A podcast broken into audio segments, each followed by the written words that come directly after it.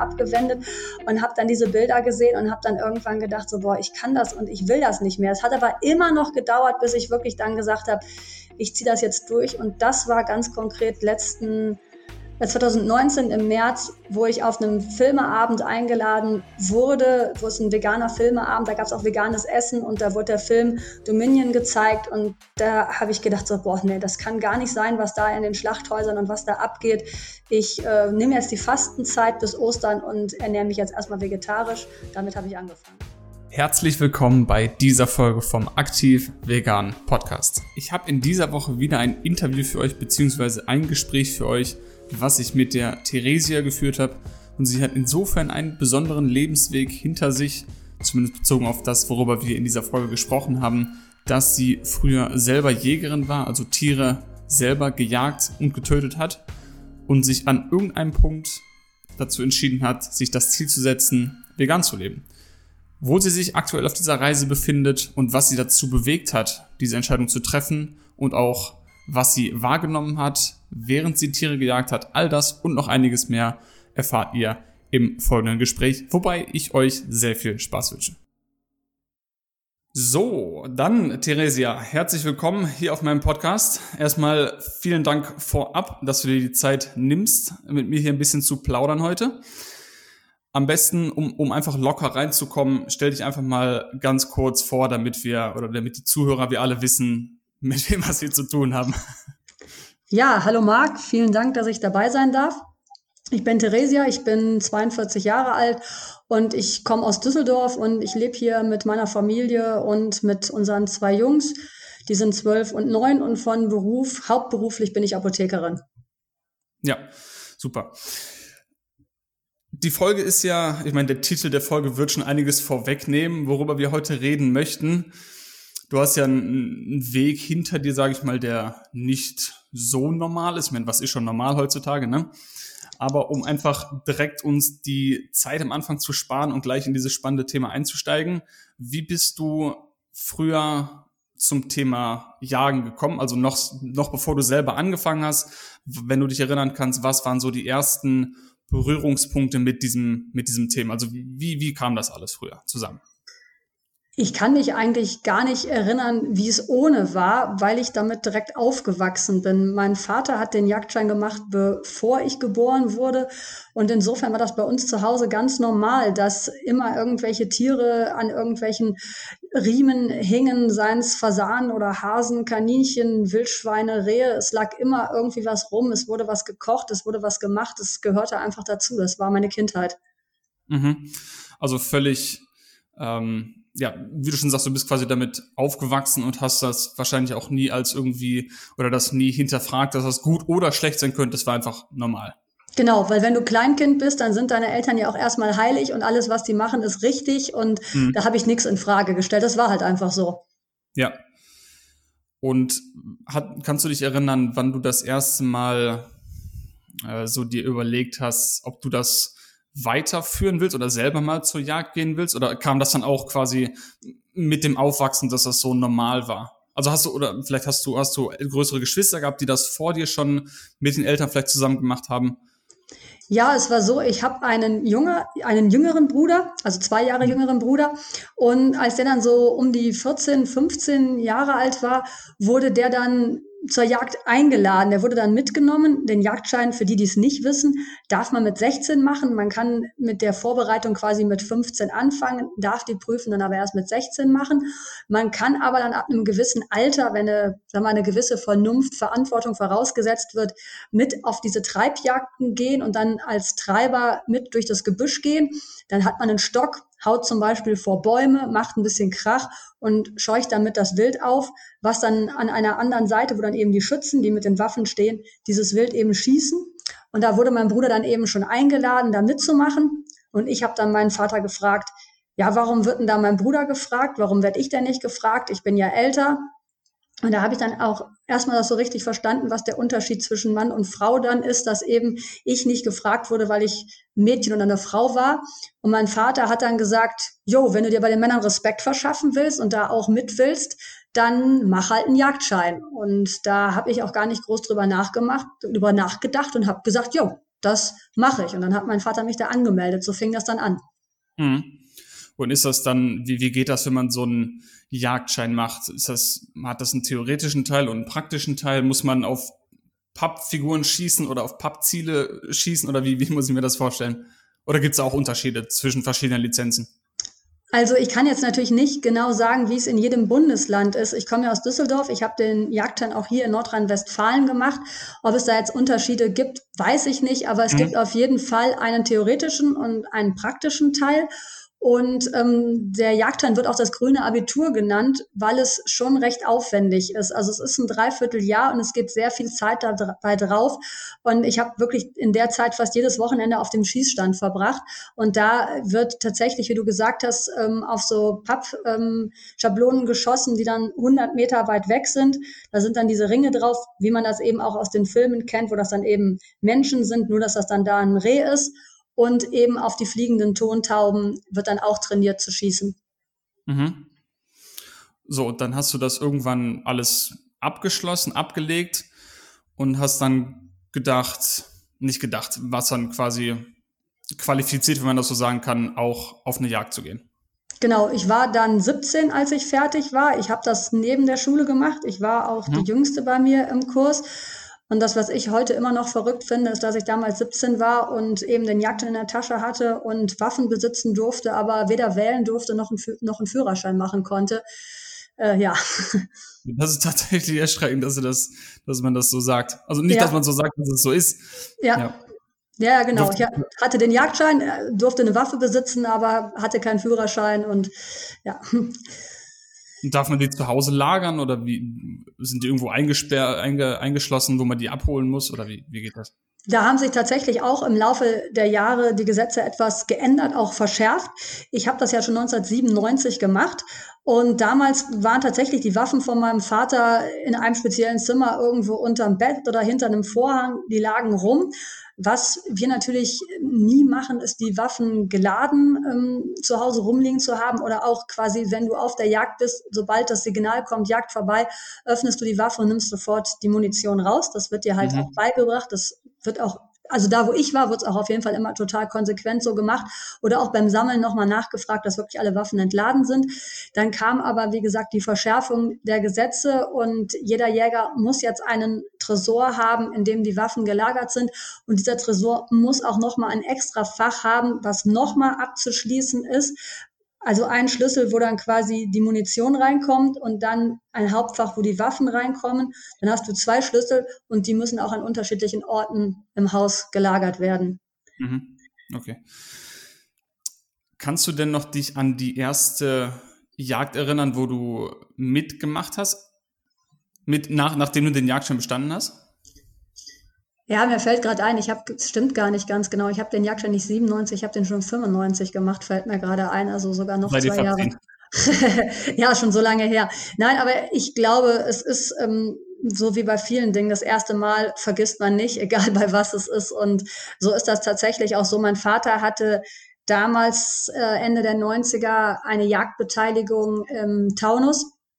Und wir sind relativ regelmäßig dahin gefahren übers Wochenende, sind dann immer freitags nach der Schule direkt losgefahren. Und ich weiß, dass es irgendwie im Sommer war, ich glaube auch im August, ähm, dann waren die äh, Böcke, also die Rehböcke waren dann auf. Es gibt ja Zeiten, schon Zeiten, in denen Tiere nicht geschossen werden müssen, an die wird sich auch dann gehalten. Und dann durften eben die Böcke geschossen werden. Es war ein lauer Sommerabend und ich bin mit meinem Vater auf den Hochsitz gegangen und ich habe dann tatsächlich meinen ersten Bock geschossen, damals 1995, ja. Mit, mhm. mit 17, ja. Ja. Äh, du musst die nächste Frage gar nicht beantworten. Ich weiß nicht, wie, wie sehr dich das berührt, darüber zu sprechen. Erinnerst du dich an das Gefühl, was du damals hattest, als du dieses Tier getötet hast? Also wie, wie fühlt sich das an? Wie, wie, äh, ja, wie waren deine Gefühle in dem Moment? Also war das einfach nur pures Adrenalin oder tat dir das leid vielleicht? Also Nee, gar nicht. Also wenn ich jetzt zum Beispiel heute, auch wenn ich äh, mich jetzt davon abgewendet habe, sagen würde, ich könnte das nicht mehr, ähm, nee, ich glaube, jeder könnte das in der Situation, wenn er müsste, wenn es ums Überleben ging oder so. Aber äh, ich war trotzdem traurig. Also ich hatte auch Respekt und Ehrfurcht vor dieser äh, Kreatur, weil es das erste Mal für mich war, dass ich wirklich selber was getötet habe. Mhm. Und wir sind dann da hingegangen und ähm, was ich vielleicht zur Erklärung ähm, dazu sagen möchte, ist, die ähm, Rehböcke, die haben ja ein Geweih, was wächst. Und an dem Zustand des Geweihs kann man als Jäger erkennen, wie gut oder wie schlecht es dem Tier geht. Das heißt, wenn das ein sehr gesunder, starker Bock ist, dann hat der in der Regel auch ein sehr gutes, ausgebildetes Geweih, dementsprechend, dem Alter entsprechend. Das fängt mit zu mhm. Spießen an, dann gabelt sich das und dann ein ausgewachsener hat dann halt ein Sechsender, also ein zweifach gegabeltes Geweih. Und äh, dieser, dieser Bock, den ich dann geschossen habe, es war so ein genannter Knopfbock, der hatte nur so ganz kleine, einen Ansatz vom Geweih, so kleine Knöpfchen. Das ist halt dass man daran erkennen kann, dass es dem nicht gut geht, dass der deutlich schwächer war, als der Durchschnitt sein sollte. Und deswegen haben wir den geschossen, dass man eben die Schwachen schießt. Mhm. Und als wir dann hingegangen sind, haben wir halt festgestellt, dass der eine Krankheit hatte. Und das waren die Rachendasseln, das sind so wie so Madenwürmer, die der überall halt im, im Kopf halt hatte. Und das war schon ziemlich ekelig. Und das hat's für mich dann damals, das weiß ich noch, ich sag mal so ein bisschen besser gemacht. Man rechtfertigt sich das ja immer so ein bisschen zurecht oder vor sich selber, dass ich, okay, der hatte das jetzt und das ist schon ziemlich fies und das war jetzt vielleicht ganz gut, dass ich den geschossen habe. Das weiß ich noch genau. Das waren halt die Gefühle und die Gedanken, die ich damals hatte. Mhm. mhm. Ja, das mit dem, mit dem Rechtfertigen, das, das äh, kenne ich, weil ich war früher auch das ein oder andere Mal angeln mit meinem Vater zusammen. Und natürlich habe ich es auch irgendwie nie groß hinterfragt, was jetzt gut oder schlecht ist, aber ich dachte mir auch, ja, ich, ich, also ich dachte damals, okay, ich muss irgendwie Tiere essen und besser als sie in einem Supermarkt zu kaufen, mache ich das hier. Also ich habe da mir das auch so irgendwie irgendwie zurechtgelegt, obwohl, obwohl ich innerlich schon irgendwie immer das, ja, ist nicht ein schönes Gefühl, ein Tier zu töten. Genau. Aus, ja. aus meiner Erinnerung. Aber man, man versucht dann irgendwie das doch so sich, ich will sagen, zurechtzulegen. Schön zu reden. Genau, ja, ja. Ja, ja, ja, genau. Weißt du denn noch, wie das war mit den mit deinen, sag ich mal, Schulkameraden? Oder ich weiß nicht, ob du in der Zeit vielleicht eine, eine Ausbildung gemacht hast, während du gejagt hast. Jedenfalls in deinem Umfeld von Leuten, die nicht gejagt haben. Die haben ja wahrscheinlich auch davon gewusst oder erfahren vielleicht hier und da mal. Wie, wie sind so die Reaktionen damals gewesen, als also, du denen erzählt hast, dass du, dass du jagst? War das dann, oh, wie kannst du nur, das ist ja schrecklich oder? Nee, also um das Jagen ging es eigentlich irgendwie überhaupt nicht, weil die ja dann auch nicht mit dabei waren. Ich habe ja gesagt, das war mhm. im Taunus, wir waren in Düsseldorf, dann war ich, keine Ahnung, 180 Kilometer weit weg. Das, was die aber immer halt cool fanden, was auch immer als erste Frage kam, war dann so, ah, du hast einen Jagdschein, cool, kann ich mal die Waffe sehen? Also okay. es ging immer, es ging immer um die Waffen. Ja, was für eine Waffe hast du? Was darfst du? Und darfst du schießen? Boah, das ist ja total cool. Es ging mhm. wirklich eher um das Schießen als um das Töten an und für sich. Mhm. Ja, vor allem könnte ich mir vorstellen von den äh, jungen Herren, dass dann da immer ganz, äh, die ganz euphorisch sind wahrscheinlich, wenn es um Waffen geht. Genau, die haben dann immer gesagt, kannst du die mal rausholen, dann kann ich die mal anpacken, kann ich die mal sehen und ja, ja. ich habe das dann auch das ein oder andere Mal tatsächlich gemacht, dass ich die gezeigt habe, aber ich habe die nie aus der Hand gegeben. Das ja, äh, ja, will ich auch nicht und das, äh, da bin ich auch nicht so verantwortungslos. Aber das hat sich dann natürlich auch gelegt, wenn man dann älter wurde. Ich habe ja gesagt, ich war noch in der Schule, ich habe den Jagdschein vor dem Abitur gemacht. Das heißt, selbst die anderen waren auch alle noch minderjährig und als mhm. ich dann aber studiert habe, hat sich das eben auch ähm, gelegt. Dann war man ja auch gar nicht mehr so oft zu Hause. Ich bin dann irgendwann auch ausgezogen. Damals waren die Waffen dann noch bei meinem Vater. Das heißt, ich hatte die gar nicht ständig zur Hand und konnte die dann auch nicht zeigen. Und man darf die ja auch nicht äh, bei sich führen. Also man darf ja auch tatsächlich die Waffen nur mitnehmen, wenn man auf dem Weg zur Jagd ist und wieder auf dem Rückweg. Also man Aha. darf jetzt nicht vorher sagen, ich gehe jetzt noch irgendwie einkaufen oder ins Fitnessstudio und hat die Waffen mit dabei. Wenn dann irgendwas passiert und einer bricht ins Auto ein und äh, nimmt die Waffe oder so, dann kann man auch wirklich Schwierigkeiten bekommen. Klar, verstehe ich. Jetzt hast du von eben das Wort Jagdbeteiligung genannt. Ich habe das hier und da zwar schon mal aufgeschnappt, aber vielleicht kannst du das nochmal erklären, was das ist. Also ich, ich nehme an, man kann nicht einfach sagen, gut, ich habe jetzt einen Jagdschein, ich gehe jetzt in irgendeinen Wald und schieße irgendein Tier ab. Ich, ich vermute, das ist nicht erlaubt. Genau, Genau, selbst ja. wenn ich einen Jagdschein habe und ich bewege mich in dem falschen Revier, das ist quasi so wie, du hast ein Haus, und für das Haus hast du den Schlüssel, da darfst du reingehen, da darfst du dich bewegen, aber wenn du ins Nachbarshaus ungefragt gehst, dann bist du ein Einbrecher, das bist du halt nicht willkommen. Und genauso ist das auch. Es gibt abgesteckte Reviere, die dann mehrere hundert Meter groß sind und die werden dann halt gepachtet und der Pachtzins, der ist auch nicht ganz niedrig. Ich weiß nicht genau, wie hoch der ist. Aber ich schätze, dass mein Vater da schon auch öfter mal mehrere tausend pro Jahr bezahlt hat. Und es wird dann aufgeteilt, meistens eben, weil es höhere Summen sind, dass man sich das mit zwei, drei, vier Jägern teilt und dieses Revier dann für einen gewissen Zeitraum pachtet. Ich weiß aber auch nicht, ob es ein, zwei, drei, fünf Jahre sind, aber mhm. es sind gewisse Zeiträume, die dann eben immer wieder überprüft werden, ob man dann wieder neu verpachtet und ähm, ob man selber mhm. auch sagt, ob man in diesem Revier weiterjagen möchte. Und äh, hängt das dann auch von der Jahreszeit ab, wann man welche Tiere dort jagen darf oder nicht? Also oder darf man generell jedes Tier zu jeder, also jeder Jahreszeit oder, oder sagen wir von Oktober bis was weiß ich, nur diese speziellen Tiere und dann von Monat bis X bis Monat Y andere Tiere? Also es ist im Jagdschein genau aufgelistet, welche Tiere du überhaupt jagen darfst. Es gibt ja Tiere, die darfst du nicht jagen. Wenn jetzt zum Beispiel ein Hund äh, streunert und der läuft durch dein Revier und du sitzt auf dem ähm, Hochsitz und der Hund läuft dir jetzt da übers Feld, dann darfst du den nicht schießen. Hm. Eine Katze hingegen darfst du schießen, wenn sie wildert. Okay. Weiß, ja, musst du mich nicht nach der Logik fragen, nee. aber nur, nur um das jetzt mal so zu erklären. Oder ein Pferd zum mhm. Beispiel darfst du halt auch nicht. Ähm, das heißt, es ist ganz genau festgelegt, welche Tiere. Das ist, glaube ich, auch sogar von Bundesland zu Bundesland unterschiedlich, weil ähm, ja auch nicht alle Tiere in jedem Revier oder in jedem Wald, in jedem Bundesland gleich stark vertreten sind. Denn es richtet sich schon nach der Population. Es wird geguckt, wie mhm. viele Tiere sind da. Und dann gibt es auch festgelegte Abschusspläne, wie viele Tiere du quasi erlegen darfst. Das wird also nicht einfach wild drauf losgeballert. Mhm. Ja, schon, schon, was mir da durch den Kopf geht, ist direkt, äh, warum man dann, also wie du schon sagst, muss selber ein bisschen schmunzeln, auch wenn es nicht zum Schmunzeln ist, aber ich, ich, ich verstehe, warum man da schmunzelt, dass man irgendwie manche Tiere, dass es erlaubt ist, also zum Beispiel zwischen Hunde und Katzen zu sagen, okay, das eine Tier zu töten ist okay, das andere nicht. Äh, auch wenn man vielleicht argumentieren könnte, ja, dem Hund ging es aber schlecht, also ist auch ein bisschen ja, aber genau. Ja, also ne? wer, wer war, waren aber auch Dinge, die für mich auch im entferntesten nicht in Frage gekommen wären. Also es geht dann da auch irgendwie, um das jetzt wieder so zu rechtfertigen, das, was mir damals so gesagt wurde, wenn jetzt eine Katze wildern würde und würde jetzt ein junges Kaninchen zum Beispiel jagen, dann dürfte man in diesem Fall die Katze schießen oder irgend so ein Quatsch. Mhm. Ja. ja. Ähm, wir kommen genau. bestimmt gleich noch auf, auf andere Sachen zu sprechen, die man als Quatsch abstempeln könnte vielleicht. Was mir gerade noch eingefallen ist, ist das Geld, was man bezahlt für die für diese Pacht. Hast du irgendeine eine Ahnung, wo das Geld hingeht, was damit angeschafft wird, oder geht das einfach an irgendeinen privaten Menschen, dem dieses Land gehört? Oder wird damit irgendwas angestellt? Kann man das sagen? Ja, ist eigentlich eine gute Frage. Da ich selber nie Pächter war, habe ich mir da auch gar nicht so genau Gedanken drüber gemacht. Das, was ich weiß, was ich mitbekommen habe, ist, um die Frage von eben vielleicht noch mal ein bisschen aufzugreifen oder zu beantworten. Du hast gefragt, ist das das ganze Jahr über? Ja, du ähm, pachtest das und bist quasi auch das ganze Jahr über dafür verantwortlich. Und es ist halt so, ähm, dieses, dieses Gebiet, in dem du jagst, da sind halt auch Felder oder manchmal sind da eben auch Häuser mit dabei.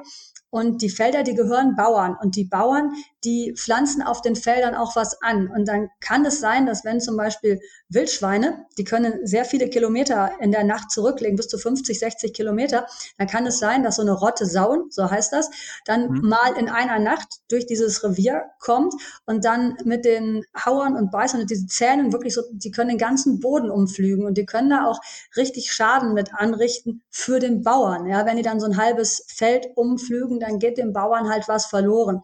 Oder die Rehe, die können mit den Zähnen die Rinde von den Bäumen abschälen. Und wenn die das einmal rundrum machen, kann man sich auch vorstellen, dann ist der, der Fluss von den Nährstoffen in dem Wasser von unten nach oben zu dem Baum halt unterbrochen. Dann geht es dem Baum auch nicht mehr gut und der stirbt ab. Das sind dann sozusagen Schäden, die durch die Tiere in diesem Revier auftreten und die Jäger sind unter Umständen dann mit dafür verantwortlich. Aber in welchem Rahmen da Geld wie an den Bauern und wo hin und her fließt, das habe ich mich nie genau drum gekümmert. Aber das, ich kann das erzählen, was ich halt weiß. Und deswegen, ja, Ne? Deswegen ist das so, wenn man jetzt weiß, da ist so eine, so eine Rotte Sauen, die da jetzt zum Beispiel kommt, dann gibt es eben auch dieses Thema, dass man die sogenannten Kirrungen macht. Das sind diese Futterstellen. Da wird zum Beispiel Mais dann an eine gewisse Stelle gegeben, wo es zum Beispiel sehr, sehr matschig und sehr sumpfig ist, wo die Sauen sich eben gerne in dem Matsch suhlen. Und dann ist bestenfalls direkt da ein Hochsitz und bestenfalls ist dann auch noch Vollmond und dann setzt man sich dahin und wenn die dann kommen, dann schießt man die eben, damit da eben weniger Tiere dann sind, die dann dieses Feld kaputt machen können. Mhm. Und äh, Wildschweine sind auch, glaube ich, die einzigen Tiere, wenn ich das richtig in Erinnerung habe, die auch nachts geschossen werden dürfen, denn auch da gibt es ganz festgelegte Regeln, dass die anderen, das andere Schalenwild wie Rehwild und Rotwild nur von Sonnenaufgang bis Sonnenuntergang geschossen werden dürfen. Da muss er aufhören, um dass mhm. er eine gewisse Nachtruhe auch gibt. Ah, okay, ja. Was mich, was ich auch schon oft gehört habe, sind halt verschiedene Argumente, sowohl von Leuten, die jagen, die das versuchen dann, ich sag mal, zu rechtfertigen. Natürlich habe ich auch schon alle möglichen Argumente von der anderen Seite der, ja, von der anderen Seite gehört. Und vielleicht kannst du da ein bisschen Licht ins Dunkle bringen zu dem, was du natürlich weißt oder was sagen kannst. Wenn nicht, ist auch kein Problem. Was ich schon oft gehört habe, ist als Argumentation, als Rechtfertigung, um zu jagen, haben vielleicht viele schon gehört, ist immer dieses Argument, ja, ohne Jäger würde es zu viele Tiere geben und das, dann würde alles über, über, übervölkert werden von, vielleicht nicht Völkern, das ist das falsche Wort, äh, würde es eine Überpopulation geben und deshalb müssen wir das machen. Kannst du dazu vielleicht was sagen? Ja, ich habe da jetzt auch keine tatsächlichen Zahlen, die das untermauern, weil ich das nie im Internet gab es ja damals 95 auch noch gar nicht. Ich habe es nie recherchiert oder ich habe es nie nachgeguckt und ich habe es damals auch tatsächlich nicht hinterfragt. Es gibt dann gewisse Dinge, die mir gesagt wurden, wie zum Beispiel, dass wenn du Rehe hast, dass die sich von einem Jahr auf das andere um 100 Prozent vermehren können. Ne? Also wenn du 100 Rehe in dem Revier hast und du tust nichts, hast du im nächsten Jahr 200 und im Jahr darauf 400. Das mhm. ist dann sehr, sehr viel. Und dann kommt natürlich auch immer noch der Faktor mit den Straßen und den Landstraßen, die da durchgehen. Dann gibt es die Zeitumstellung, ähm, wo dann eben auch die Straßen, sag ich mal, durch einen Wildwechsel gebaut werden, wenn eine Straße neu gebaut wird, wo jahrelang das Rehwild oder das Rotwild eben diesen Wechsel benutzt hat. Und wenn dann eben die Autos da langfahren, dann häufen sich angeblich, wie gesagt, die äh, Unfälle mit dem Wild. Oder eben auch, wie gesagt, wenn dann die Zeitumstellung ist, dann ist die Rush-Hour für die Tiere ja zu einer anderen Zeit. Dann gibt es dann irgendwie auch angeblich vermehrt Unfälle mit dem Wild. Es wurde ja immer argumentiert, dass wir eben in weiten Teilen Deutschlands, jetzt ist es ja wieder, war damals aber noch nicht den Wolf, ja, hatten wir mhm. damals in Deutschland nicht als Feind, genauso den Bär und dass dadurch eben die Tiere keine Feinde haben und dass die Population tatsächlich Überhand nimmt und dadurch dann diese Schäden an den Bäumen, diese Schälschäden bei den Rehen zum Beispiel oder auch die, die Autounfälle eben Überhand nehmen würden. Jetzt habe ich aber keine Referenz dazu, mhm. ähm, dass man jetzt sagt, man würde mal einen Bereich ab Grenzen und würde sagen, oh, wir lassen die Rehe da einfach mal wachsen und gucken mal, ob wir dann tatsächlich signifikant mehr Autounfälle haben. Kann man ja. vielleicht auch nicht so gut machen, ne? weil auch da ja. eine Gefahr für den Mensch natürlich besteht. Mhm. Ja. ja. Aber das, das ist zumindest was, was man sich so in Jägerkreisen, sage ich mal, erzählt. Genau. Okay, ja. Ja, was, was mir da immer zu einfällt, ist halt, ob das eine Rechtfertigung ist oder nicht. Also für mich nicht, weil ich, ich will einfach mal deine Meinung dazu hören. Eigentlich kann man ja sagen, dass die Tiere waren schon länger da als wir und nur weil wir uns dazu entscheiden, jetzt eine Straße da durchzubauen, kann das ja kein Argument sein, irgendwie. Also wir würden es ja auch nicht mit, mit irgendwelchen Naturvölkern machen, wahrscheinlich wird es traurigerweise gemacht, äh, zu sagen, wir möchten jetzt dann einen Highway durch, durch den Wald bauen und da leben halt irgendwelche Urvölker.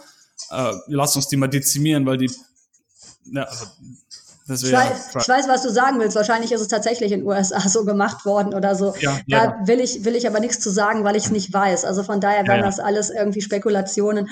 Und auch bei der Jagd kann ich dazu nichts sagen. Es sind die Argumente, die ich gehört habe. Ich war noch jung, ich habe das einfach nicht hinterfragt. Und für mich klang das damals sinnvoll und logisch, ja. dass man sagt, okay, da sind dann Menschen, die sind in Gefahr, wenn eben mhm. die mit dem Auto da langfahren und ich meine, auch so eine Sau, die kann auch mal 150 Kilo oder was haben, wenn du die vorne auf der Motorhaube oder auf dem Kühlergrill hast, willst du nicht unbedingt haben, musst du nicht unbedingt haben.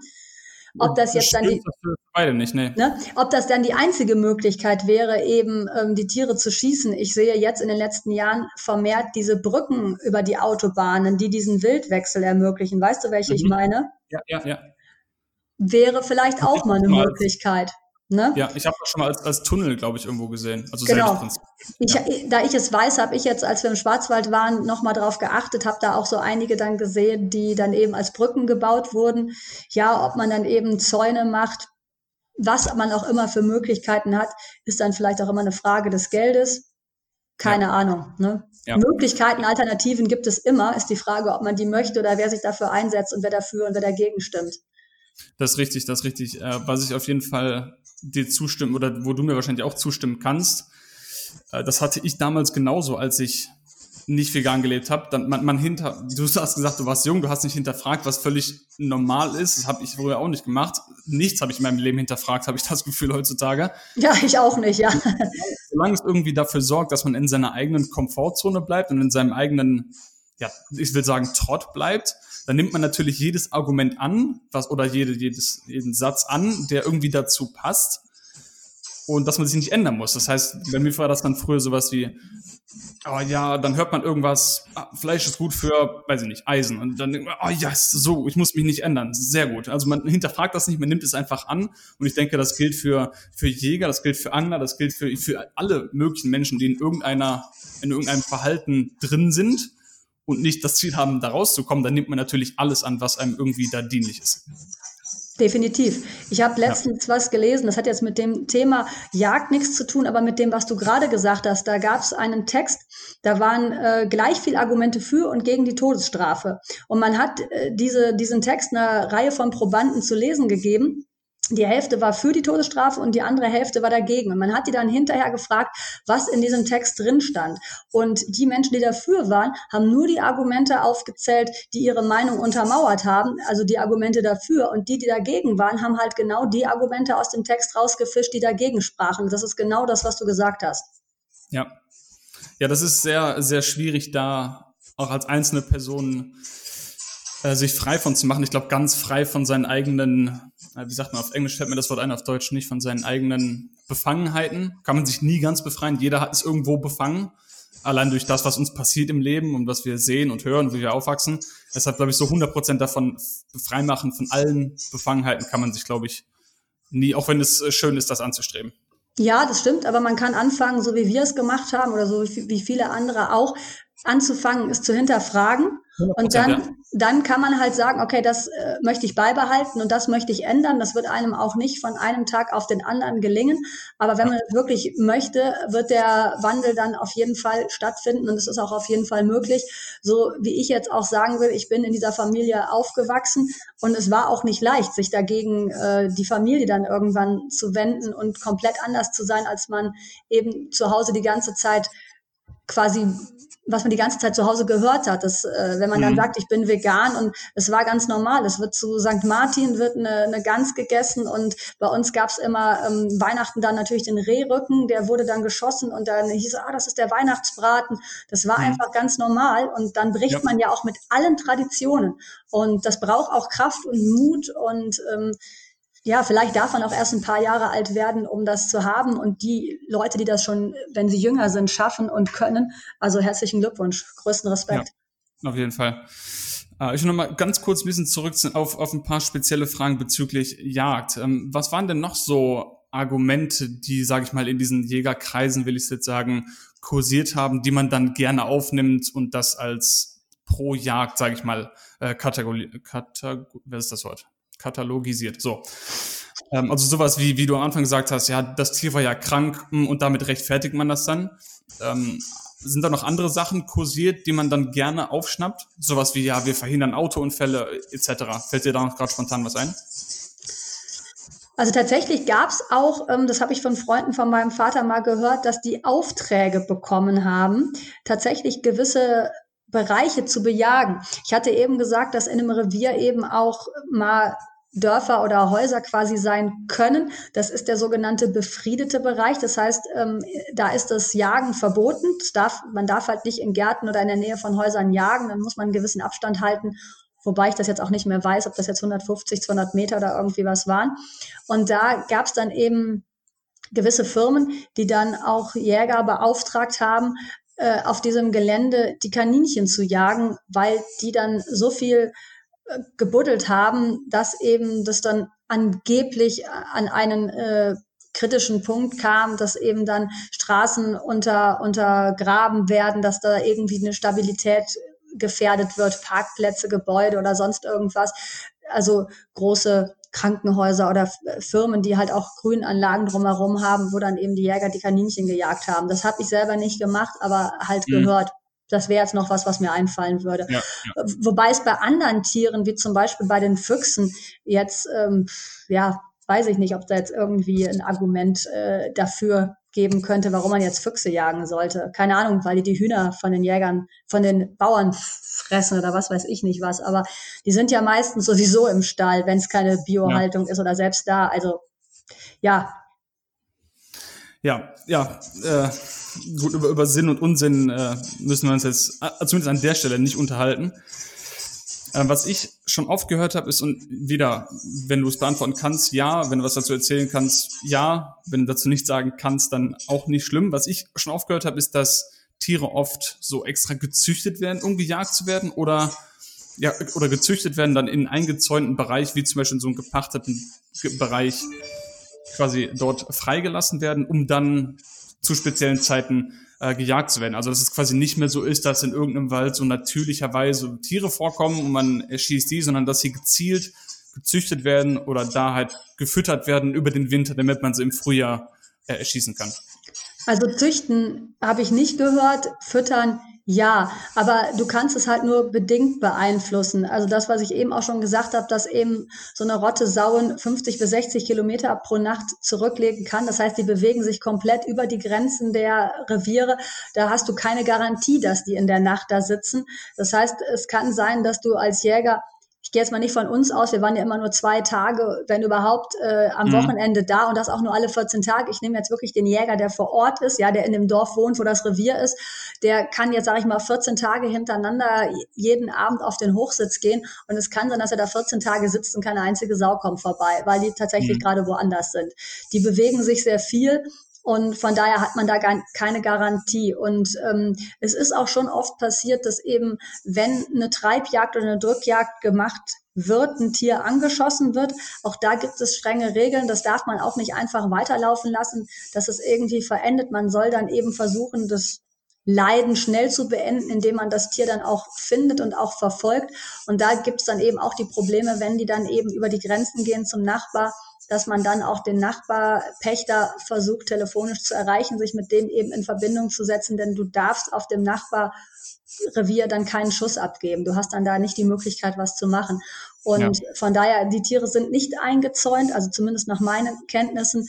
Ähm, es werden keine Tiere ausgesetzt in irgendeinem Revier, sodass du dann am nächsten, ähm, nächsten Jahr dann mehr hast. Das, was du allerdings machen kannst, ist, dass du, wenn du ein Revier pachtest, dann hast du ja freie Wahl, wo du das quasi pachten möchtest. Und da mhm. gibt es unterschiedliche Reviere mit unterschiedlichen Tieren halt drin. Also wir nennen das Niederwild- und Hochwildreviere. Niederwild sind ähm, die Fasanen, Kaninchen, Hasen, Füchse und Hochwild sind die ähm, Rehe, Rotwild, Muffelwild, auch der Auerhahn gehört dazu. Das kam von der Zeit, wo die Adeling das Hochwild jagen durfte. Deswegen heißen die Hochwild und das Niederwild ah, okay. durften die einfachen Leute und die Bauern jagen. Und zum Beispiel hatte mein Vater auch mal eine Jagd hier in Nievenheim, direkt hier bei Neuss um die Ecke von Düsseldorf. Das war eine Niederwildjagd und da ging es hauptsächlich darum, eben die Kaninchen, die Fasanen und die Hasen zu schießen. Und das im Taunus, was ich eben schon erwähnt habe, das war auch ein Hochwildrevier, wo eben auch Rotwild wo man auch Rotwild schießen konnte und auch Muffelwild. Und das gibt es jetzt, soweit ich weiß, hier in Düsseldorf und Umgebung jetzt nicht. Deswegen ist, sind wir ja immer diese weitere Strecke bis halt in den Taunus auch gefahren. Und wenn du jetzt zum Beispiel noch weiter in den Süden von Deutschland gehen würdest, sag mal nach Bayern, dann hättest du auch noch Gemse und Steinböcke. Wenn du eben in Polen jagen gehst, haben auch Freunde von meinem Vater schon gemacht, dann kannst du eben auch da äh, Wölfe oder andere Tiere noch jagen das variiert und damit bestimmst du ja, was du schießen willst. Weil ja, du, dir, du guckst dir das Revier an, wie, weiß ich nicht, ein Haus, was du kaufen willst oder was du mieten mhm. willst, dass das, das, das, was du haben willst, da drin ist oder auch nicht. ja, ja, verstehe, was du meinst. Ich habe noch zwei, zwei Fragen zu diesem Jagdthema und dann können wir auch dazu kommen, was deine persönliche Entwicklung angeht. Äh, vielleicht kannst du einmal ganz kurz so verschiedene Jagdformen oder zumindest von den Jagdformen, bei denen du involviert warst, teilen. Mhm. Du hast ganz am Anfang mal von einer Treibjagd gesprochen. Mhm. Äh, wie grenzen sich diese verschiedenen Formen voneinander ab? Also ich weiß, dass es eine Treibjagd und eine Drückjagd gibt, aber wenn ich dir jetzt exakt genau den Unterschied sagen sollte, weiß ich das jetzt auch gar nicht mehr. Aber okay. ich kann, ich kann im Prinzip grob erklären, wie das ist. Ähm, es gibt die Ansitzjagd. Das ist das, dass du diese Hochsitze hast, die jeder kennt. Da gehst du ähm, irgendwann am Nachmittag äh, auf diesen Hochsitz, wartest halt, bis es dunkel wird und guckst dann, was auf dem Feld sich dann tut, wo du dann gerade bist. Das ist mhm. dann meistens Rehwild, was du da schießen kannst. Es kann auch ein Fuchs vorbeikommen. Es kann dann äh, aber auch, wenn du was ich eben erklärt habe, die Kirrung, das ist da, wo die, ähm, wo das Schwarzwild mit Mais zum Beispiel gefüttert wird, dich eine Kirrung ansetzen und dann eben auch das Schwarzwild schießen. Ähm, diese anderen Sachen, die ich eben als Niederwild ähm, benannt habe, die Kaninchen und die Fasanen und die Hasen, die schießt man auf Treibjagden. Es gibt auch, es wird jetzt aber zu weit führen, es gibt auch zwei unterschiedliche Waffen. Du darfst auch das eine Wild nur mit der einen Waffe schießen, also mit der einen Patrone, ja, mit, mit Schrot und einer Flinte und mit einer Büchse. Und auf diesen Treibjagden ist es so, dass ähm, mehrere Menschen zusammenkommen, sich verabreden und eine, einen ganzen Tag nehmen, um diese Treibjagd durchzuführen. Und dann machen die mehrere Treiben und in jedem Treiben wird ein vorher abgestecktes Gebiet, also abgesteckt, nicht wirklich abgesteckt, sondern abgesteckt von dem Pächter, was er jetzt sagt, mhm. was bejagt werden soll. Zum Beispiel ein Feld, wo jetzt ähm, kniehoch irgendwas drauf wächst und dann werden an den Seitenflanken eben die Schützen aufgestellt, die haben eben die Waffen und dann gibt's eine, eine Flanke, die geht durch dieses Feld und die macht dann den Krach. Und dann hat man so hopp, hopp, hopp, hopp, hopp, hopp und geht dann da durch mit 5, 10, 15 Metern Abstand voneinander, je nachdem, wie groß das Feld ist und wie viel Jäger du zur Verfügung hast. Und die treiben dann da durch. Und dann hast du natürlich auch einen ganz anderen Schuss, weil wenn du auf dem Hochsitz bist, steht das Wild und du kannst in Ruhe anlegen und auf ein stehendes Wild schießen, hast also viel mehr Zeit und auf diesen Treibjagden, wenn du dann zum Beispiel einen Hasen jetzt aufscheust, der rast mit einer hohen Geschwindigkeit natürlich weg und dann mhm. musst du schnell schwenken und schnell schießen. Und äh, oft passiert es halt natürlich auch so, dass der Hase es tatsächlich schafft, davon zu kommen, auch wenn mehrere Jäger da stehen oder auch der Fasan schafft es wegzufliegen, ja. je nachdem wie gut oder wie schlecht die Jäger dann schießen. Ja. Kommt das dann auch öfters dann zu, zu Jagdunfällen bei sowas, könnte ich mir vorstellen gerade? Also ich habe davon in den über 20 Jahren, wo ich jetzt davon höre, mein Vater macht es ja, ja, nach wie vor, mein Bruder und ich kenne auch viele Leute, die es machen, habe ähm, noch nicht gehört, dass äh, Menschen irgendwie betroffen wurden. Das Einzige, was ich mal gehört habe, ist, dass aus Versehen der Hund von einem erschossen wurde, weil der durchs Gebüsch gelaufen ist und dann mhm. hat man den für wild gehalten und den Hund erschossen. Das ist aber das mhm. Einzige, was ich gehört habe. Ja. Die letzte, letzte Frage dazu noch zu diesem Jagdthema äh, und das geht jetzt hier gar nicht darum, um irgendjemanden bloßzustellen, aber einfach nur aus meinem persönlichen Interesse raus, weil du wahrscheinlich viel mehr Leute kennst, die jagen oder gejagt haben, wie auch immer, als ich. Was ich schon oft aufgehört habe beim Straßenaktivismus, ähm, wenn wir halt zum Beispiel Videos zeigen von einem, einem Schweineschlachtbetrieb oder einem Hühnermast etc., dass dann Leute zu mir kommen und sagen, ja, dagegen bin ich auch, deshalb jage ich und dann gucke ich ihre Füße an und sie tragen Lederschuhe oder ist nur eine Vermutung, aber möglicherweise kaufen sie dann trotzdem im Aldi oder im Rewe eine, eine Tüte Milch, wo wir beide wissen, dass da genauso viel Leid dran hängt wie an einem Fleischprodukt aus, der, aus dem Aldi oder Rewe. Ähm, also ist das, ist das was, wo ist, ich weiß, eine schwere Frage, weiß nicht, ob ich das weiß, so ich, ich weiß. Ist, ist es in den Jagdkreisen so üblich, dass man äh, trotzdem andere tierische Produkte kauft? Oder ist das wirklich so ein, ein ungeschriebenes Gesetz? Nee, da halten wir Abstand von, von diesen äh, Massentierbetrieben. Also ich weiß, ich weiß, worauf die Frage abzielt und da kann ich auch leider nicht ähm, von den, ich kenne zwar viele Jäger, aber ich weiß nicht, was die in ihrem Einkaufswagen ja, haben. Klar, so, gut, so gut ja, kenne ich die nicht. Ähm, ich weiß, ich weiß es jetzt von meinem Vater. Ähm, ich sag mal, nur weil die Leute viel Geld haben und sich bessere Produkte leisten könnten, heißt es noch lange nicht, dass sie es auch tun. Ja, denn mhm. um Jäger zu sein, brauchst du Geld, ist gar keine Frage. Allein den Jagdschein zu machen kostet auch schon mehrere Tausend, weil du die ganzen Patronen, die ganze Munition, das geht echt richtig ins Geld, was du dann einem Samstag verballerst. Und ähm, wie gesagt, die Pachtgebühren, ähm, du brauchst eine Jagdhaftpflichtversicherung, den Jagdschein selber immer wieder zu verlängern, kostet auch Geld. Also es ist nicht gerade wenig, was du da bezahlst. Das heißt, ähm, meistens sind es eben Ärzte, Apotheker, Anwälte. Ähm, ne? Ich bin selber Apothekerin, mein Vater ist Apotheker. Ähm, ich kenne sehr, sehr viele Ärzte, die auch äh, Jäger sind, die halt einfach ein bisschen mehr verdienen. Heißt nicht, dass sie mhm. auch mehr ausgeben. Ich kann nur von meinem Vater sprechen. Der ähm, macht wirklich mit Freunden zusammen aus dem Wild auch die Würstchen. Der isst die dann auch, der tut die dann auch auf den Grill und äh, kauft wirklich sehr, sehr wenig äh, anderes Fleisch, weil er die ganze äh, Kühltruhe wirklich voll hat und wirklich nur, fast nur das isst, was er auch selber gejagt hat. Aber bei anderen Sachen interessiert ja. er sich für Nachhaltigkeit oder ja. ob da Tierleid ist, interessiert ja. ihn nicht. Der kauft auch normale Milch und trägt Ledersachen und das interessiert ihn überhaupt nicht. Und ich würde sagen, das ist auch bei all den anderen so. Also bei den meisten zumindest. Ja. Nee, ich, ich, also wie gesagt, ist natürlich, ich verstehe, dass man die Frage nicht beantworten kann. Man kann niemals alle Gruppen über irgendeinen Kamm scheren. Das ist völlig, völlig klar. Hatte mich nur deine, deine, dein Standpunkt dazu interessiert, deshalb war die Frage. Ja, das ist auch dieses Argument, äh, was, wie wir eben schon sagten, so mit dem Schönreden, dass man sagt, hast du eben mit dem Fisch, mit dem Angeln bei deinem Vater auch erzählt, wenn ich jetzt äh, das Wildschwein schieße und das hat jetzt fünf Jahre gelebt, dann hatte das jetzt fünf Jahre ein tolles Leben und das merkt nicht, dass es ins Schlachthaus gebracht wird, denn das ist da gerade mitten in der Nacht schön auf dem Feld und dem geht's gut und dann gibt's nur einen Schuss und der ist tot, der hat nicht gelitten, der hat nichts mitgekriegt. Ja, damit kann man sich das ganz schön reden. Ja, ja. Ja. So, wir sind 40 Minuten schon drin. Ich würde sagen, wir machen so einen ziemlich harten Cut. Was ist passiert, dass du dir das, oder wann ist das passiert, dass du dir das Ziel gesetzt hast, ich möchte vegan leben, oder zumindest wo du gesagt hast, ähm, das, was ich jetzt hier mache, möchte ich nicht mehr weitermachen? Also, ähm, wann ich den Entschluss gefasst habe, vegan zu werden, das kann ich ziemlich genau datieren, aber der Wandel hat, glaube ich, schleichend längstens auch vorher begonnen. Rückblickend kann man das dann äh, immer noch mal besser feststellen, ja. als in dem, also wenn ich zum Beispiel mal auf alte Fotos gucke oder so, dann stelle ich irgendwie total oft fest, dass ich im Urlaub auch oft schon die vegetarische Variante genommen habe und gar nicht das Fleisch gegessen habe, äh, wo dann andere Fleisch gegessen haben. Ja, gegrillt habe ich immer gerne und ich mochte auch die Fotos, wo ich so am Grill stand, fand ich immer äh, super cool. Aber bei sonst allen anderen Sachen, ich habe fand es auch als Kind oft irgendwie eklig, wenn da so Sehnen drin waren oder so. Und ich habe das aber das war, ja, wie du gesagt hast, das gehörte dazu. Man musste das essen. Das kam auf den Tisch und das musste dann auch gegessen werden. Und auch als ich dann ausgezogen bin, habe ich es irgendwie so weitergemacht.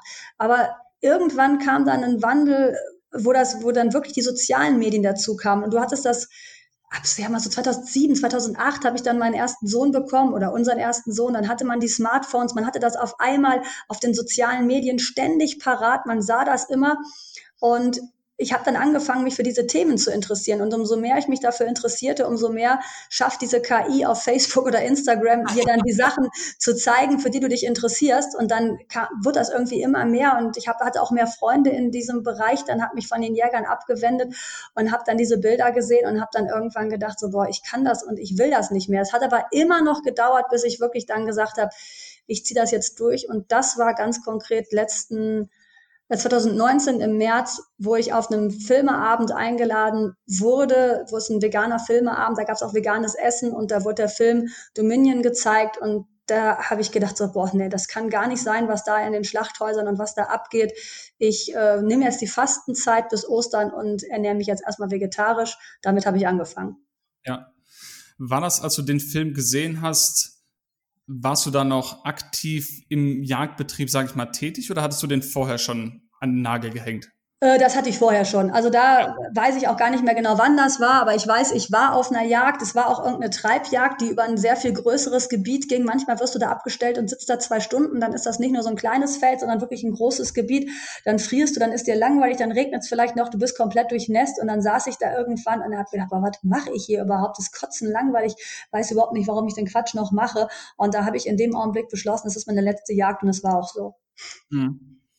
Ja, das ist... Äh das habe ich noch nicht so oft gehört, dass man einfach mittendrin sagt, äh, was mache ich eigentlich? Vor allem, wenn das sowas ist, was man, oder vielleicht gerade deswegen, weil man schon so lang macht und irgendwie das immer nur so hingenommen hat und als normal gesehen hat, etc. Vielleicht ist es gerade das, was einen dann am Ende dazu bringt, dass, dass es irgendwann quasi unausweigerlich zu einem Punkt kommt, an dem man das Ganze hinterfragt. Weil irgendwann muss man irgendwann irgendwas hinterfragen. Weißt du, was ich meine? Ja, also, ja, aber nicht hinterfragt ist vielleicht. Du, du umgibst dich ja automatisch mit den Leuten. Alle, habe ich eben schon gesagt, die ganzen Freunde von meinem Vater waren alle Jäger. Und wenn wir Feiern gefeiert haben, dann ging es auch oft um diese Themen. Natürlich Arzt, Apotheker und Jagd. Das war das, worüber man geredet hat. Und mhm. das war normal. Und dann ähm, hatte ich den Jagdschein und dann wurde ich natürlich auch zu den Jagden eingeladen. Das war auch wirklich immer wie so, ein, wie so ein Fest, wie so eine Feier. Das war dann total cool. Mein Bruder hatte dann den Jagdschein, mein Vater hatte den Jagdschein. Wir konnten als Familie was machen. Und ich habe mit meinem Vater als Kind wenig gemacht. Der hatte nie Zeit und Lust, mit uns irgendwas zu machen. Ich habe keine Erinnerungen, wie wir irgendwie am Schwimmbad waren oder auf, dem, auf der Kirmes waren oder auf dem Spielplatz oder sowas. Der hatte da nie Lust drauf. Aber das Jagd, das war sowas, was uns dann verbunden hat, was wir gemeinsam hatten als Familie. Und vielleicht ist es mir da auch so lange schwer gefallen, ähm, weil ich so wenige andere Dinge hatte, mit der Familie dann da auszubrechen. Aber dann habe ich irgendwann gesagt, kann ich nicht, will ich nicht. Ja, ja. Okay, und dann, das heißt, ich weiß genau, was du eben gesagt hast mit dem, äh, als du gesagt hast, rückblickend weiß man dann vielleicht mehr, was einen dazu bewegt hat. Das ist, also bei mir war das auch so eine, so eine Ansammlung von Ereignissen, die man dann rückblickend erst wahrnimmt. Genau. Wie du schon sagst, wenn man dann war, ah, früher irgendwie das mit den Sehnen, das mochte ich nie im Fleisch oder hm, da ja, da war früher, wenn ich mich erinnere, da war was, was irgendwie auch schon so ein Zeichen sein, gewesen sein könnte. Das heißt, irgendwann ist bei dir dann einfach das fast übergelaufen, kann man sagen. Als du dann vielleicht diesen, diesen Film Dominion gesehen hast, vielleicht war das dann dieser berühmte Tropfen, der das fast zum Überlaufen gebracht hat, wo du dann gedacht hast, okay, das geht jetzt irgendwie nicht mehr. Ja, es war eigentlich ein anderes, es war eigentlich ein, ein anderes Ereignis, was dem äh, vorweggegangen ist. Okay. Und zwar, ähm, du bist ja das mit, mit den Leuten, mit denen du dich umgibst. Und solange du dich mit Jägern umgibst, bist du auch ein Jäger, weil das automatisch ja. aufeinander abfärbt. Und ich hatte zwar auch schon den Entschluss getroffen und habe dann äh, aber auch weiter noch Anfragen, also Einladungen bekommen und habe gesagt, ah, Theresia, kommst du zur Jagd und so. Und dann habe ich nur immer gesagt, ich kann nicht, ich kann nicht. Und dann irgendwann, als ich mich dann entschlossen habe, habe ich dann einfach zurückgeschrieben, du brauchst mich nicht mehr einladen, ich bin jetzt vegan waren. Dann war aber auch totale Funkstelle, dann kam auch gar nichts mehr von denen. aber ich habe äh, ja gesagt, das war so im März 2019, als ich dann den Entschluss gefasst habe und angefangen hat das Ganze äh, Ende 2017. Da habe ich nämlich äh, einen zweiten Job angenommen. Ich habe äh, angefangen für eine vegane Firma zu arbeiten oder für eine Firma, die vegane Produkte herstellt, vegane äh, Kosmetikprodukte. Und cool, ja. da habe ich mich dann angefangen, mit Leuten zu umgeben, die äh, sich auch vegan ernähren. Du musst nicht Veganer sein, um in dieser Firma arbeiten zu können, aber es waren eben viele. Und wir waren dann zusammen auf einer Convention zum Beispiel im September 2018. Dann gab es auch auf dieser Convention das ganze Wochenende nur vegetarisch und veganes Essen. Und ich fand es einfach total toll und habe dann dieses Gefühl, mich mit diesen Menschen zu umgeben, die alle komplett anders dachten als die ganzen Freunde in Anführungsstrichen oder Menschen, die ich vorher in meinem Umkreis hatte. Und dadurch hat sich auch mein ganzer Freundeskreis so ein bisschen ähm, verlagert. Und damit fing ja, das Ganze, damit fing das Ganze an. Ich habe selber diese veganen Produkte verwendet, habe dann gesagt, ich will keine Kosmetikprodukte mehr, an denen äh, Tierversuche gemacht sind. Ich habe gecheckt, dass in Waschmittel äh, Schlachtabfälle drin sind, habe gedacht, ey, ich werde nicht mehr, habe dann halt veganes Waschmittel gekauft, habe ich mir vorher nie Gedanken drüber gemacht. Ja. Und das kam, das habe ich alles schon vorher gemacht gemacht, weil das Waschmittel auszutauschen und die Kosmetikprodukte auszutauschen, ist ja viel einfacher als das Essen. Und das war dann äh, der Schritt. Und dann habe ich aber auch gesagt, komplett alles jetzt. Mhm. Ja, das, das, das ist spannend. Wie, wie, wenn ich fragen darf, wie bist du zu diesem, zu diesem Job bekommen? Hast du aus irgendeine Stellenanzeige gesehen oder hast du speziell danach gesucht? Also einfach nur, wie, wie du darüber, also hat ich das wurde, ich wurde gefunden. Ich wurde Bitte? gefunden. Ich wurde gefunden. Das war Schicksal. Ich wurde tatsächlich war ein kompletter Kaltkontakt. Meine Mentorin kannte mich nicht. Die hat mich einfach über äh, Xing angeschrieben und dadurch ist das zustande gekommen. Und wir kannten uns vorher nicht. Ich kannte niemanden aus der Firma und habe jetzt ganz, ganz viele Freunde da und ganz viele sind vegan. Das ist wunderschön so.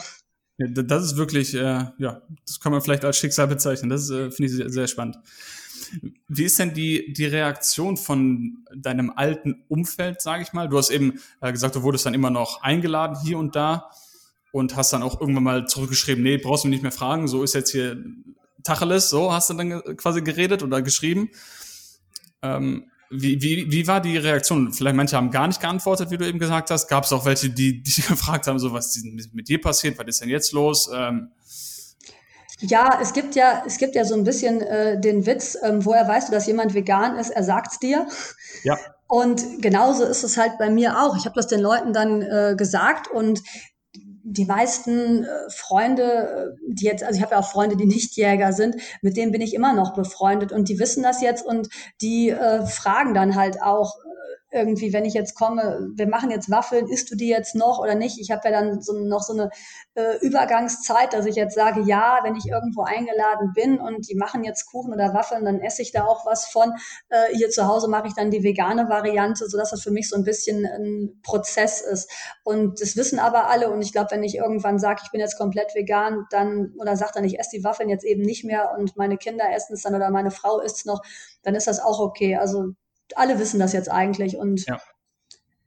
außer von den Jagdleuten, die haben sich dann, das, das waren jetzt aber auch nicht so wirklich gute Freunde, dass ich jetzt sage, ich bin mit denen abends äh, ausgegangen oder so, sondern wir haben uns wirklich dann ein, zweimal im Jahr zur Jagd gesehen und die melden sich halt halt gar nichts mehr, aber das ist jetzt auch kein wirklicher Verlust.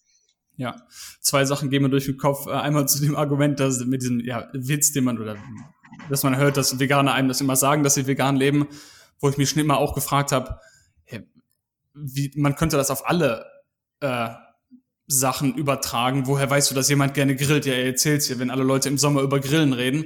Äh, oder über, wie du sagst, man kommt dann zusammen und plötzlich redet man nur noch über Jagen. Also das ist irgendwie, das gibt's immer auf allen Seiten, dieses Argument. Deshalb finde ich das immer so ein bisschen, das ist mir auch vorher immer schon aufgefallen. Äh, das zweite, was mir gerade aufgefallen ist, oder was mir durch den Kopf gegangen ist, ich hoffe, ich krieg's noch hin. Ähm, ach ja, genau. Ich als, als Tipp für dich und auch als Tipp für jeden, der hier zuhört und der vielleicht an einer ähnlichen Stelle im Prozess ist, wie du jetzt gerade beschrieben hast, dass du sagst, okay, zu Hause kein Problem, easy. Wenn ich unterwegs bin, dann, ähm, oder wenn ich bei Freunden bin, dann habe ich aktuell diesen Prozess, dass ich diese Sachen noch esse. Ähm, was ich aus meiner Erfahrung sagen kann, wenn man das ähm, kommuniziert und ganz klar sagt, so auch jetzt nicht mehr unterwegs, dann ist es viel einfacher, nicht nur für einen selbst, sondern auch für, für die anderen sich darauf einzustellen, weil wenn die jetzt wissen, okay, die Theresia kommt heute oder der Ben, der was auch immer kommt heute, er oder sie lebt vegan und entweder wir machen jetzt vegane Waffeln oder halt irgendwas anderes. Also es ist viel leichter für die anderen, sich darauf einzustellen, als wenn sie jetzt sich immer fragen, hm, ist sie jetzt vegan oder, oder doch nicht, ist das es noch? Also das nur aus meiner Erfahrung wollte ich das nur teilen. Stimmt, stimme ich dir absolut zu. Ich glaube auch, ähm, dass das Umfeld das äh, akzeptieren würde. Ähm, ich tue mich da bei manchen Dingen halt einfach noch schwer und ich glaube, ich brauche einfach noch ein bisschen, um so, so 100 Prozent dahinter zu stehen. Aber das ist ja. das Endziel und das werde ich auch erreichen. Und ja. es ist einfach, ähm, ja, meine Frau isst halt wirklich gerne Fleisch und sie sagt es auch und sie isst es auch wirklich gerne blutig und das, äh, was soll ich jetzt machen? Also wir haben da echt schon auch manchmal so eine Krise gehabt, wo ich dann wirklich ähm, so ein bisschen halb aus Spaß auch gesagt habe, also ähm, entweder äh, ich bin vegan und dann lasse ich mich scheiden oder ich mache so halbherzig weiter. Ich weiß, auch da wird es einen Weg geben, aber da tue ich mich halt immer noch ein bisschen schwer. Ja, nein, ich, ich verstehe, dass jeder da einen, Prozess hat. Äh, das wissen wir beide. Ähm, auch wenn das Endziel klar ist, das sage ich ja auch immer, nicht jeder hat, ich will nicht sagen, hat die Möglichkeit, weil Möglichkeiten haben wir alle eine Menge. Aber für den einen ist es schwieriger, von heute auf morgen alles zu ändern oder von der einen Woche auf die andere das zu ändern. Deshalb finde ich es immer wenn, wenn du, wie du jetzt gesagt hast, wenn das Ziel klar ist, dann, dann, es gibt halt Sachen, die wir uns im Leben irgendwie angehäuft haben, sei es Beziehungen oder, oder Arbeitsstrukturen, wie auch immer, die sich einfach schwerer und leichter lösen lassen. Klar, wenn man das aus der Sicht von dem Tier sieht, ist es wahrscheinlich dann mh, hm, leichter, als, als es für uns da ist, aber ich verstehe, äh, ich verstehe, was, was du meinst. Aber was, was ist denn so ein Tipp vielleicht, den du Leuten mitgeben kannst, guck, das ist so lustig, weil ich höre immer auch von, von jungen Leuten, die mir dann sagen, ah nee, ich kann nicht vegan leben, ich esse schon seit, seit so langer Zeit, esse ich schon Fleisch und dann sind die gerade mal 12, 13, 14 Jahre alt. Und also was, was kannst du Leuten sagen, die vielleicht so diesen, diesen Klick noch nicht im Kopf gemacht haben und sich jetzt so, so, so gefangen fühlen in der Situation, wo sie vielleicht raus wollen, aber irgendwie Angst haben, weil ah, ich kann ja nicht, weil mein Umfeld will nicht also vielleicht da einfach nochmal, dass du ein paar Worte findest, Leute zu ermutigen, aus solchen Umfelden, Umfeldern, ich weiß nicht, ob das ein Wort ist, auszubrechen. Also nicht, nicht äh, wie soll ich sagen, man muss nicht für immer in demselben Freundeskreis oder Umfeld bleiben. Das meine ich damit.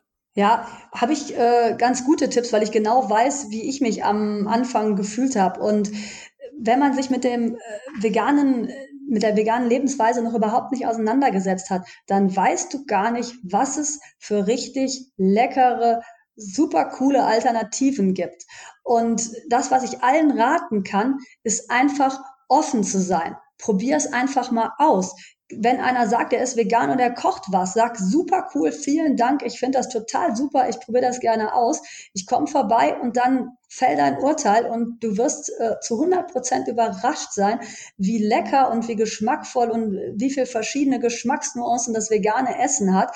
Und ich habe selber am Anfang nicht glauben können, wie richtig, richtig, ich sag's jetzt einfach mal, wie richtig geil das schmeckt. Ja. Ja. Das heißt einfach auch, ja, wie du sagst, einfach offen sein und auch nicht vielleicht zu viel Angst davor haben vor den Reaktionen von seinem Umfeld. Also einfach genau. auch mal zu erkennen, dass man ein Mensch ist und dass wir alle Entscheidungen treffen können, unsere eigenen Entscheidungen und die nicht daran äh, festmachen sollen, ob das jetzt gut angesehen ist von anderen Leuten. Ja, und vor allem, wenn du einmal vegan isst, dann bist du ja noch kein Veganer. Aber du ja. kannst zumindest äh, mal den, das, das Essen testen und du kannst dich selber davon überzeugen, dass es gut ist und dass es Alternativen gibt. Und wenn du selber die Erfahrung noch nicht hast, mittlerweile hat, glaube ich, jeder ein Veganer im Freundeskreis, geh mit ihm in ein Restaurant oder lass dich von ihm zum Essen einladen, lass ihn einfach mal kochen, lass ihn äh, dich überzeugen, dass es halt super leckere Sachen gibt. Und im Endeffekt mache ich es genauso mit meiner Frau auch. Ich suche mir super coole Rezepte aus dem Internet raus und mach die. Und ich äh, habe halt auch ein richtig geniales Chili Sin Carne, was du ähm, einem Fleischesser quasi vorsetzen kannst. Und wenn es, sag ich mal, abends auf einer Party schon ein bisschen schummrig ist und du es nicht genau siehst, siehst du überhaupt gar keinen Unterschied, ob da jetzt Hackfleisch oder Sojaschnetzel drin sind. Und ganz im Ernst, Hackfleisch schmeckt nach nichts. Der Geschmack kommt durch die Gewürze und wenn du die da reinmachst, da benutzt du eh viel mehr von. Und ich habe so viele neue Sachen kennengelernt in der veganen Küche, die ich vorher nicht kannte. Es ist so eine Bereicherung. Einfach ja. ausprobieren, einfach machen, einfach mal kochen lassen und komplett voreingenommen essen und probieren probieren und angenehm überrascht sein. Ja, fällt mir gerade eine ganz spontane Frage ein. Was ist dein Highlight, was du in letzter Zeit entdeckt hast? Sei es jetzt an, an veganer Kosmetik oder irgendein Lebensmittel, was du jetzt, wo du denkst, boah, das ist ja so geil, das könnte ich morgens, mittags und abends essen. Also irgendwas, was du vorher nie gedacht hättest, dass es das überhaupt gibt oder dass das schmecken könnte. Gibt es irgendwas, was dir gerade einfällt? Also was wir jetzt am Wochenende das letzte Mal gegessen haben, was äh, eins meiner absoluten Favoriten ist, ist ein äh, veganes Risotto. Das wird mit Kokosmilch gemacht, mit ähm, Champignons und da kommen Kichererbsen mit rein. Und ich glaube, ich wäre vorher nie auf die Idee gekommen, Kichererbsen in ein Risotto zu machen, aber es ist eins meiner absoluten Lieblingsgerichte. Ja, ich, ich wäre früher noch nicht mal auf die Idee gekommen, Kichererbsen irgendwo reinzutun. Also von daher. okay, nein, ich habe immer schon Hummus gerne gegessen und auch Falafel, auch als ich äh, noch nicht vegan war. Und ähm, ich bin immer schon ein sehr vielseitiger Esser gewesen, weil ich mit meiner Familie sehr weit gereist bin. Wir sind, äh, wir sind durch viele Kontinente, durch viele Länder gereist und haben uns da immer durch die ganze Küche durchprobiert. Leider durch die nicht vegane, sage ich jetzt mal. Aber ähm, ich habe jetzt letztens mit einer Kollegin auf der Arbeit gesprochen, die hat gesagt, sie hat noch nie mit Kokosmilch gekocht. Und habe ich gedacht so, wow, das geht. Denn ich habe früher auch schon sehr gerne asiatisch gekocht, habe Kürbis mhm. gemacht und habe die mit Kokosmilch gemacht. Habe dann natürlich dann mit Unterhähnchen da reingeschmissen. Aber da ist es auch einfach mega cool, das Hähnchen wegzulassen und Tofu da reinzutun oder einfach ein paar Cashewkerne. Und es schmeckt genauso, du brauchst das Hähnchen nicht. Aber wie gesagt, Kokosmilch ist auch vorher schon eins meiner absoluten Highlights und Favoriten gewesen und Kichererbsen auch. Aber ich verwende jetzt so, so viel mehr Bohnen, Linsen, Kichererbsen, einfach auch wegen der Proteine da drin, die da drin sind und da braucht man kein Fleisch. Ja, 100 Prozent. Ähm, ich will respektvoll mit deiner Zeit umgehen. Wir sind nähern uns schon der eine Stunde Marke. Deshalb ja. Habe doch gut hingekriegt, äh, oder? Haben wir gut hingekriegt. Du hast gerade schon ja einiges gut zusammengefasst, aber trotzdem, wenn du noch irgendwas loswerden willst für jemanden, der hier zuhört, sei es äh, von deinem Weg, von Gedanken, die du hattest bei deinem Wandel, nenn ich es mal, oder irgendwas noch, hast du noch irgendwas auf dem Herzen, was du der Welt oder den paar Leuten, die zuhören, äh, mitteilen willst? Also ich kann sagen, macht euch einfach nicht so viele Gedanken, sondern probiert es einfach aus. Und die Menschen in eurem Umfeld, die akzeptieren es viel, viel besser, als ihr glaubt. Und wenn es jemand nicht akzeptiert, dann würde ich sagen, es war auch nicht äh, ein wirklich richtig guter Freund. Die richtig guten Freunde und die Menschen, die dich lieben, die bleiben immer an deiner Seite und die akzeptieren dich so, wie du bist. Und wenn ich es geschafft habe, als Jäger zum Veganer zu werden, dann schafft das jeder. Und du schaffst das auch, wenn du es willst. Ja, kann ich nichts mehr hinzufügen. Ich, äh, ja, wie gesagt, kann nichts hinzufügen. Ich danke dir für die, für die letzten Worte, die du hier noch losgelassen hast. Und nochmal für deine Zeit, für deine Offenheit, für deine Ehrlichkeit. Und wünsche dir noch einen schönen restlichen Abend, morgen, Tag, nee, bei, uns jetzt abends, das heißt, ich wünsche dir einen restlichen schönen Abend. Allen Zuhörern weiß ich ja nicht, morgen Mittag oder Abend. Wann sie genau zuhören, ja. Ja, vielen Dank, dass ich dabei sein durfte und ähm, ja, ich freue mich, wenn ich den einen oder anderen mit meiner Geschichte auch ein bisschen inspirieren kann und sag, guck mal, wo die hergekommen ist, guck mal, wo die aufgewachsen ist und ja, trotzdem die Kraft und den Mut gehabt, da rauszukommen und wirklich mal selber zu denken, sich zu sich selber zu finden. Also ich bin mehr denn je jetzt wirklich ich und ja, das fühlt sich einfach gut und richtig an und von daher ist das Ziel klar. Perfekt, vielen Dank. Super, danke dir, Marc. Ciao. Was für eine faszinierende Geschichte, oder? Ich finde, das zeigt nur noch mal mehr, dass jeder Mensch immer, egal in welcher Lage wir auch stecken, die Möglichkeit hat oder wir die Möglichkeit haben, uns zu ändern, uns zu hinterfragen, unsere Taten zu hinterfragen, unsere Denkweise zu hinterfragen. Und wir sollten niemals an einer Stelle stecken bleiben oder Angst davor haben, uns zu verändern. Wenn du mehr solche Interviews hören willst, dann abonniere gerne den Podcast, sei es auf Spotify oder auf Apple Podcasts. Lass auch gerne einen Kommentar da. Und wenn du dich für tierversuchsfreie Kosmetik oder Pflegeprodukte interessierst, dann kannst du dich gerne bei der Theresia melden. Ich werde den Facebook-Link natürlich in die Folgenotizen reinschreiben. Das heißt, falls du eine Empfehlung willst, einen Tipp willst, irgendwas über das Thema wissen willst, kannst du dich sehr gerne bei ihr melden. Und jetzt sind wir durch mit der Folge. Ich bedanke mich für deine Aufmerksamkeit.